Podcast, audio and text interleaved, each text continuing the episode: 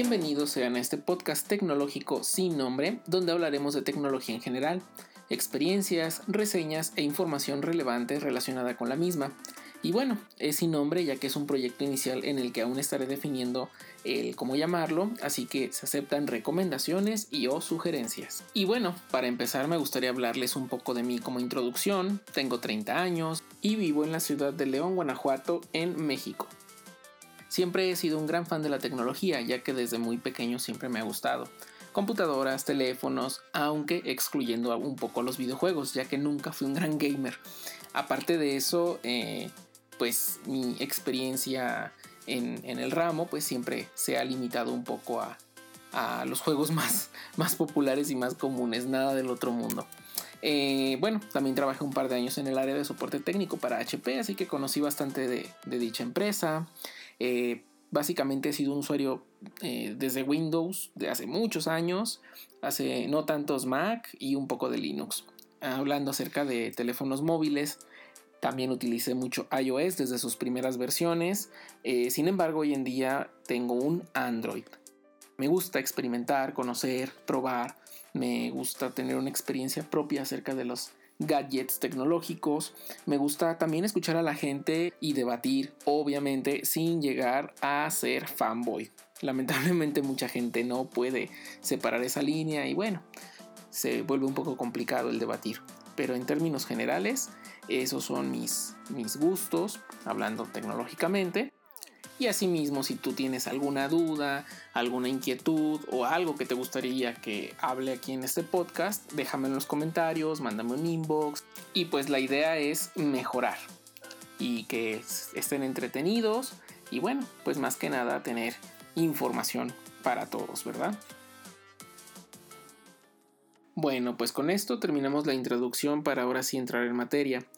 Eh, los temas que voy a tratar el día de hoy son el primero acerca de la reseña sobre los Xiaomi AirDots, unos audífonos Bluetooth de muy bajo costo con una calidad bastante, bastante decente.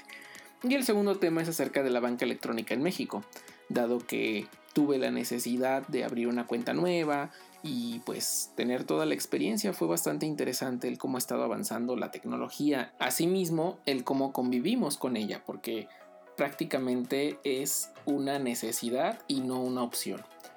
Pues bueno, iniciamos.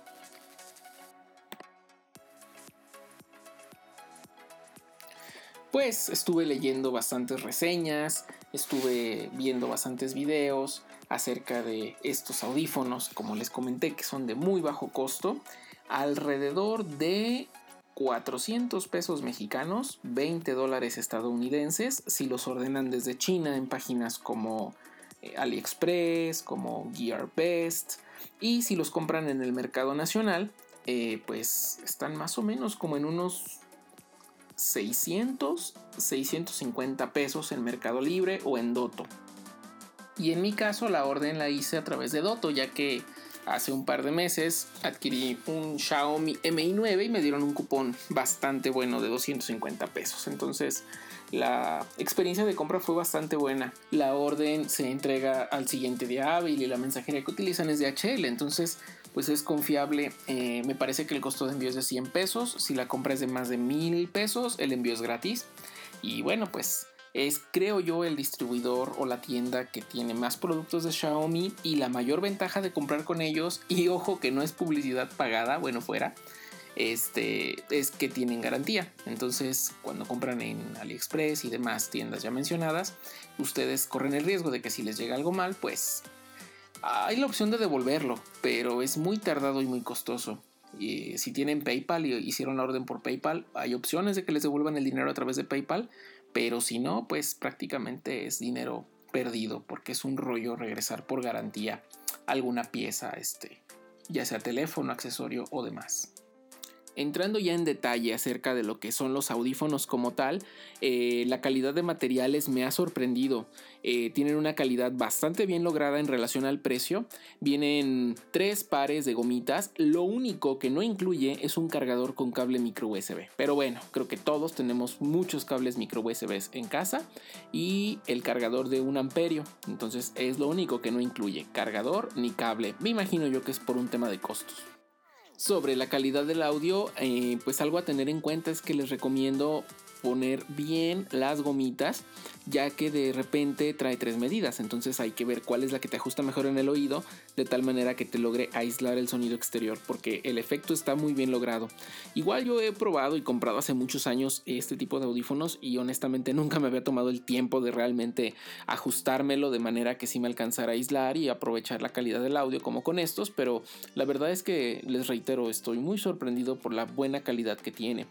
Por la parte de la batería, eh, pues nunca los he cargado, o es decir, o sea, los recibí, tenían creo que el 90% de carga. La cajita no les mide o no les da un indicador de cuánta carga tiene, entonces lo puse a cargar al 100%, cargué los audífonos y aproximadamente lo que duran los audífonos eh, con la batería que me parece que son alrededor de 40 miliamperios aproximadamente, no tengo el dato exacto, pero es una prox, da entre 3 y 4 horas dependiendo del volumen y me imagino yo que también el tipo de audio que eh, una vez que los pongamos en la cajita a cargar, la carga dura aproximadamente igual 40-50 minutos en que vuelvan a, a obtener el 100% y les digo, no me consta, todavía no los he utilizado tantos, pero aproximadamente la cajita recarga los audífonos de 3 a 4 veces.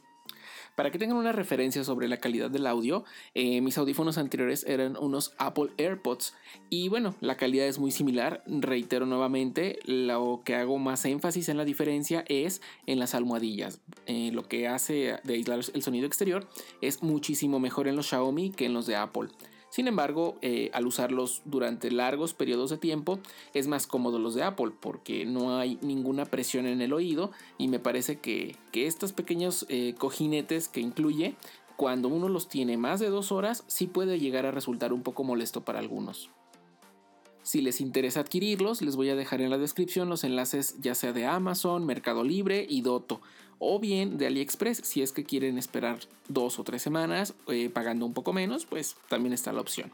Pero bueno, con esto pues espero que quede claro un poco acerca de mi experiencia de uso con esos Xiaomi AirDots y pues que se animen a adquirirlos en el caso de que puedan eh, servir para las necesidades que, que puedan tener. Sobre todo, nuevamente hago énfasis, la calidad-precio simplemente es incomparable con los audífonos de este rango de precio, siempre y cuando pues consideremos que son Bluetooth 5.0, tres cargas completas con la caja que viene eh, como estuche y 3 a 4 horas de reproducción continua. Entonces, pues esperemos que sean de su agrado y que se animen a comprarlos. Y pues bueno, pasando al siguiente tema, eh, les quería platicar acerca de mi experiencia con la banca electrónica, en específico con BBVA Bancomer. Me lo recomendaron, me dijeron que desde la aplicación podía abrir una cuenta y bueno, pues muchos sabemos lo engorrosos que llegan a ser los trámites bancarios y pues quise darle una oportunidad. Descargué la aplicación desde el Play Store, no hubo ningún problema. Y sí, efectivamente me daba una opción para abrir una cuenta como tipo básica, porque el límite de transferencias mensuales, bueno, no sé si de transferencias o en realidad de ahorro, es de 18 mil pesos. Para los fines que yo eh, la quiero utilizar está perfecta. Entonces me registré, me pidió algunos datos de mi INE, me pidió eh, datos, pues lo normal, CURP, eh, dirección, teléfono, datos que en cualquier registro nos van a solicitar. Y en cuestión de 5 minutos mi cuenta ya estaba lista. Eh, para esto me asignaron una cuenta de una tarjeta virtual y por correo me dieron mi cuenta de SPAY, mi número de cuenta del banco y bueno, pues toda la información necesaria para poder hacer uso de la misma. Lo que me pareció más interesante es que tiene dos aplicaciones. La aplicación principal es para poder ver saldos, transferencias por SPAY. También eh, pueden ustedes directamente monitorear todas las eh, actividades, notificaciones y demás. Pero la segunda aplicación que se llama BBVA Wallet es la que realmente me llamó mucho más la atención. Permite utilizar el NFC del teléfono para hacer transacciones en las terminales que tengan habilitada esta opción. El NFC pues es un estándar que existe para eh, crear vínculos de comunicación muy muy seguras. Datos, los datos están encriptados eh, pues más que nada por ser datos tan delicados al ser datos bancarios y en teoría en México Samsung Pay ya tiene un par de meses funcionando. Eh, está limitado solo para los dispositivos Samsung, pero en el caso de BBVA Wallet según lo que menciona en la aplicación es que cualquier teléfono que tenga esta tecnología NFC puede ser utilizada para dichos pagos. Así que bueno, por el fin de andar ahí probando tecnologías nuevas y pues ver si realmente funciona, me he llevado una gran decepción. Mi primer intento de pago fue en un Starbucks. Eh, pues igual yo pensé que a lo mejor los empleados se iban a poner así como medio renuentes, porque ya saben que con esta parte de las terminales, hasta hace no mucho tiempo, ellos manejaban el deslizar la tarjeta y todo esto. Entonces hay algunos negocios que ya la, la terminal ya está del lado del usuario, para que tú mismo insertes tu tarjeta, pongas tu firma electrónica y demás y hagas la transacción. Y bueno, el punto es de que llegué, eh, me activó la terminal para hacer el pago y acerqué a mi teléfono como en teoría debería de funcionar y simplemente no pasó nada. pensé que tal vez era algo que yo estaba haciendo mal, pensé que a lo mejor era un paso adicional, así que me busqué otra vez en YouTube los videos de cómo funciona esta tecnología y pues yo simplemente veía que ellos acercaban el teléfono e inmediatamente el teléfono era detectado por la terminal para hacer la transacción, pero en mi caso no fue así. Así que dije, ok, tal vez mi teléfono y las terminales de Starbucks no son compatibles o a lo mejor en la terminal está desactivada la opción del NFC. Así que me decidí probar en una farmacia Guadalajara. Eh, llegué, igual manera te ven raro porque pues lo que esperan es que insertes una tarjeta y pues hice la finta de que iba a insertar la tarjeta pero puse mi teléfono encima y sorpresa, aquí sí vibró pero mostró un horrible error en la pantalla que decía error de lectura. Le dije muy amablemente a la chica si me podía volver a permitir hacer el pago, lo volvió a hacer y volvió a dar error de lectura. Entonces, pues es una tecnología que creo que para nosotros todavía está muy muy verde. Yo creo que todavía falta un poco para que abran la compatibilidad porque he visto videos donde utilizando Samsung Pay funciona bastante fluido, pero en mi caso mi teléfono es un Xiaomi Mi 9 y tiene la opción de NFC, tiene el llavero, no, no es llavero, es monedero como HFC, que me parece que es el estándar que la aplicación de BBVA utiliza, pero ni así lo pude eh, utilizar. Creo que todavía nos falta un poquito de, de avance. Mientras tanto, por la parte de las transferencias bancarias, los pagos y todo esto lo han facilitado muchísimo y esa parte sí me gusta bastante de no tenerte que ir a formar al banco para poder transferir dinero, depositar a otros bancos, en fin, hacer muchísimas cosas. A mí, como les eh, platicaba al inicio, siempre he sido un amante de la tecnología, entonces eh, todo esto me, encanta experimentar, probar. Eh, digo, cuando Starbucks hace un par de años introdujo la opción de poder pagar con tu, con tu teléfono utilizando un código QR, se me hizo súper chido y la verdad sí lo he utilizado bastante. Pero bueno, pues igual esperemos a que los bancos se vayan poniendo las pilas, que esa tecnología pues pueda ser, eh, llegue al alcance de todos, porque bueno, al menos la parte de las aplicaciones sí lo están haciendo. Hablando de la parte de las transferencias y todo esto rollo de abrir una cuenta y la facilidad de uso es increíble. Sobre todo para las personas mayores que de repente se les complica todo esto de la tecnología. La verdad es que se están sacando un 10 por esa parte. Esperemos que así sigan. Y bueno, pues ya nada más para hacerles un comentario final acerca de esto. El gobierno está tratando de que todas las transacciones estén bancarizadas, todo el mundo pague con tarjeta, pero pues contándoles esto del NFC que simplemente no ha funcionado, eh, otras experiencias en las que simplemente te dicen no hay sistema, ya sea para hacer un, un, depósito en efectivo o incluso a veces para hacer pagos con la tarjeta, por ahí han habido ciertas situaciones en las que los bancos simplemente se les cae el sistema y no hay forma de pagar con medios electrónicos. Entonces, pues creo que todavía nos falta por muchos sentidos, pero bueno, al menos poco a poco va avanzando y por ahí nos van dando señales de, de que algo se está trabajando y que están haciendo el intento por lo menos de, de introducir estas nuevas tecnologías, aunque al final no funcionen.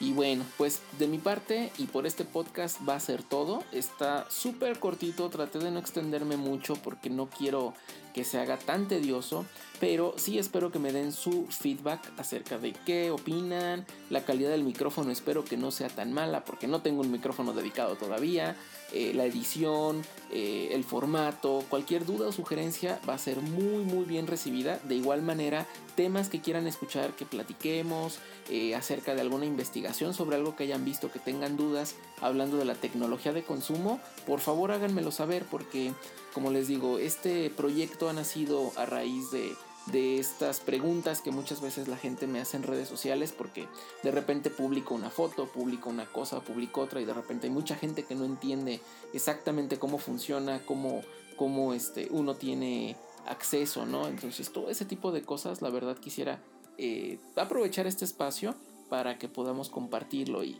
y pues prácticamente el conocimiento se nos facilite a todos hablando de esta parte tecnológica. De igual manera tengo por ahí la idea de invitar a alguien más, platicar con alguien más, o sea, igual hacerlo un poquito más interactivo, ¿no? Pero bueno, al menos ahorita es un, es un piloto y pues vamos a ver cómo se va a ir dando las cosas. El formato también lo quiero manejar eh, un episodio semanal, así como este, espero poderlos estar grabando durante toda la semana y publicarlos los jueves en la noche o durante los días viernes. Plataformas, todavía estoy eh, por Spotify, Apple Music, eh, SoundCloud, mm, Facebook y no sé si YouTube sea una buena idea porque YouTube pues es prácticamente es video y esto es puro audio. Eh, por la parte de, del nombre también necesito buscar un nombre porque no todavía no lo tengo bien en claro. Este episodio va a ser un episodio realmente como piloto, como beta, como alfa es más, súper, súper verde. Pero lo importante era ya empezar a hacer algo, ¿no?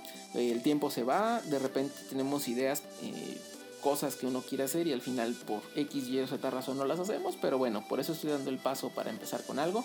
Y pues nuevamente les agradezco por su tiempo, por escucharme y lo más importante, quiero ver qué opinan de todo esto, ¿sale?